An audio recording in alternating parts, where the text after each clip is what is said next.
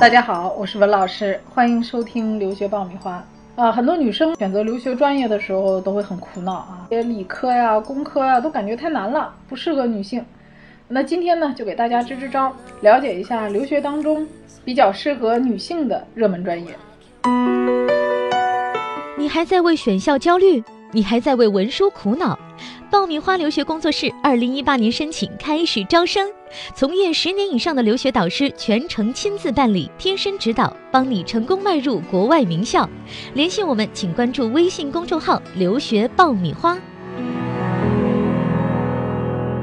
获取留学资讯，免费留学答疑，收听专属于你的留学公开课。大家都可以关注微信公众号“留学爆米花”。啊，说到适合女生的专业啊，首先呢，我觉得女性啊，在她的性格上，比如说耐心啊，有同情心，很敏感啊，包括有呃一般男性所没有的这个呃品味，我觉得这些都是女性的一些优势。那么首先给大家推荐呢，就是女生肯定都爱学的形象设计。啊，因为大家传统意义上可能就觉得说，哎呀，出去都是学商科呀，啊，或者学传媒啊，啊，还有一些学理工科的好找工作的。我觉得女性都是爱美的嘛，啊，比如说服装的搭配啊，美发、美容啊，护肤啊，啊，个人的造型啊。如果学形象设计的话，那肯定是首选，啊，离我们最近的韩国。啊，韩国的在这方面形象设计是啊性价比很高的，一年的花费的话呢，大概也就是在十万以内，基本上是可以的。而且很多学校还提供奖学金，像中央大学啊、梨花呀、庆熙呀啊这些学校的专业都不错。啊，那女性在学这种专业的时候，也会感觉哇，终于遇到知音的感慨啊，因为它这个很多呃核心课程和实践的这个环节，大家本身就觉得很有意思。啊，而且现在的这个市场发展呢，啊，我觉得需求量也是蛮大的啊，尤其是影视行业呀，还有这个呃个人的这个市场，我觉得会越来越红火起来啊，所以大家可以关注一下这个专业。啊，第二个给大家推荐的专业呢，比较传统啊，就是教育专业。那女性就从事教育的这个数量本身就比男性多。那也许说这个教育领域里面是由女性来主导的啊，所以女性在从事教育行业当中还是非常有优势的，尤其是幼儿教育。即使你的年龄很大了，也不会像职场里面这样啊，你休个产假呀，这个离开职场一段时间，你这个竞争压力就会特别大。那么据统计啊，美国获得教育学学士学位的女性每年大约有八万多名，占当年获得此类专业学士学位总数的百分之七十八点七，而男性只占了百分之二十一点三。所以说，教育学是女性大学生当中啊最最著名的软专业。那跟大家推荐的第三个专业呢是啊人力资源专业。然后人力资源很多人也都了解了，呃，基本上都是女性做 HR 的比较多啊。呃，前一段时间我们看这个《欢乐颂》啊，那第一部里边樊胜美就是一个非常呃资深的 HR，能看到啊深谙各种办公室的。呃，潜规则，呃，人情世故也了解的很清楚。女性在这个 HR 的这个行业里，她有更为精准的掌控度啊，包括对呃不同类型的个性的人，她拥有一定的包容和理解。第四个给大家推荐的呢是营养学。哎，营养学这个可能很多人也是不太了解的啊。其实营养学在美国的话，还是一个非常热门的，或者说比较抢手的一个专业。在中国可能是在一个发展的阶段。当然，现在随着这个经济的发展啊，越来越多的人也关注自己的健康啊、营养的搭配啊，所以在国内营养师还是一个起步阶段啊。但是我觉得未来的几年，这个健康饮食、营养搭配这个会成为我们的一个新的主流。嗯，在国外的话呢，这个营养师是有专门的证书的啊，你要通过专业的考试。比如说我们去美国读营养学，它其实要求的这些呃考营养师的科目，多数都是在本科阶段学的。比如说你要是本科毕业在中国，然后你要出去去美国读硕士的话，你在美国考营养师就很难啊，因为硕士里面的很多课程它都不是这个营养师要考的这种基础课程。所以大家如果将来想在美国考营养师的话，还是建议大家去国外学本科啊。我今年就有学生去普渡大学，还有这个罗格斯大学去学这个营养学啊，女生 啊女生，然后进到系里说，哎呀，这个国际学生特别少啊啊，但是那个女生学这个的还是挺多的。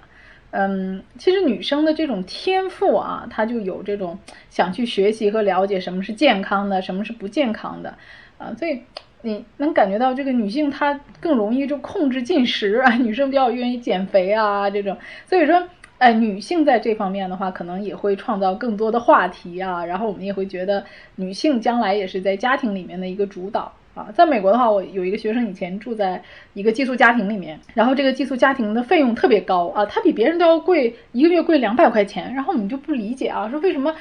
你的费用要比别人贵两百块钱啊？他说：“因为这个家庭的女主人是一个营养师，她特别会食品搭配，啊，而且这个吃的食品都是有机食品，所以他们家的生活品质，还有对你孩子的身体健康都会非常的有帮助。也就是说，他们家生活品质高啊，这个家长的素质也高。然后家长一听说，哇，是营养师哦，瞬间觉得好高大上，就哎呀，那这个孩子的身体健康和营养搭配肯定是没有问题的，好吧？那贵两百也就接受了吧。”这里是互联网第一留学咨询分享节目《留学爆米花》，欢迎继续收听哦。再给大家推荐的呃一个呃很多孩子现在都越来越感兴趣的，我发现就是心理学啊，心理学或者是这种呃理疗类的，比如说音乐治疗。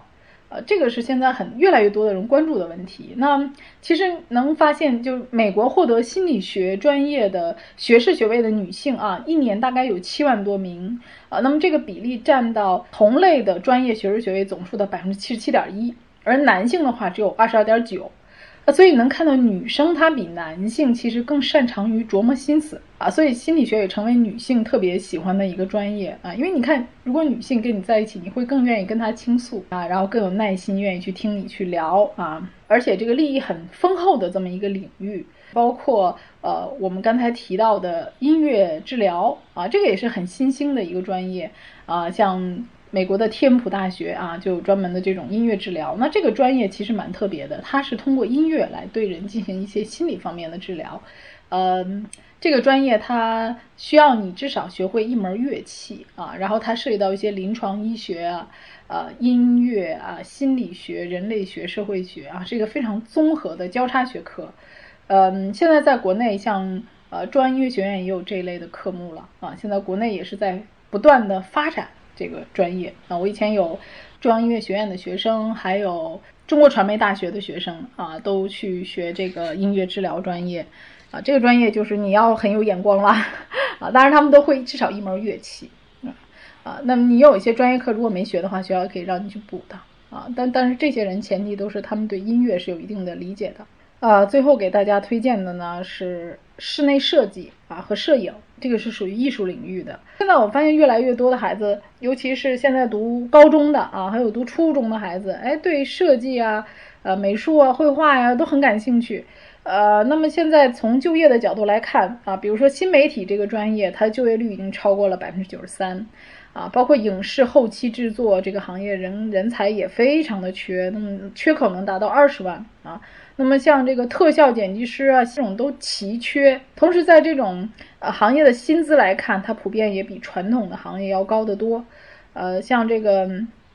新闻采编呐，影视后期制作这些收入，基本上每月的收入可能都要过万了啊，就是将近达到一万元以上的，要达到百分之六十以上。那比起其他行业的话，呃，要呃高得多，所以它的奖励的机制也非常的多元化，也非常吸引人。所以大家看到这个新媒体啊，呃，还有这个艺术专业，现在可谓是香饽饽的行业啊，呃，非常适合于想要接受一些新鲜事物啊，而且有韧劲儿的这种女孩子来学，嗯。无论你是天生的艺术家，还是对设计非常狂热啊，我觉得在艺术方面的这个学位，比如说室内设计啊、摄影啊、啊或者说艺术史啊，都能给女生带来很大的一个收获啊。因为女性本身她就有很独特的这种艺术眼光，当然也要归结于女性本身就很有品位啊。呃，而且这些领域也非常注重这个细节。那比如说这个摄影专业啊，摄影专业可能很多这个也不是一个非常传统意义上的专业，很多人不了解啊。那我跟大家专门的说一说这个摄影专业。呃，那么看到现在摄影专业里面其实它是分为两种的，一类是专业摄影，还有一类是艺术摄影。那么实际上在现在的需求当中呢，这个专业摄影是更为欠缺的啊，非常缺人才。那么专业摄影里面一般包括了，比如说商业、工业、企业、广告插图、人像、新闻、科学，还有医学。那我们看到这个前一段时间呃演的《何以笙箫默》啊，里面的女主角呃张默生，她就是一个摄影师啊。你看这个专业挺好，很自由啊，然后也可以啊照顾到自己的个人兴趣啊，包括可以在这个。呃，你的作品当中体现你个人的风格，而且也可以做各种新的尝试。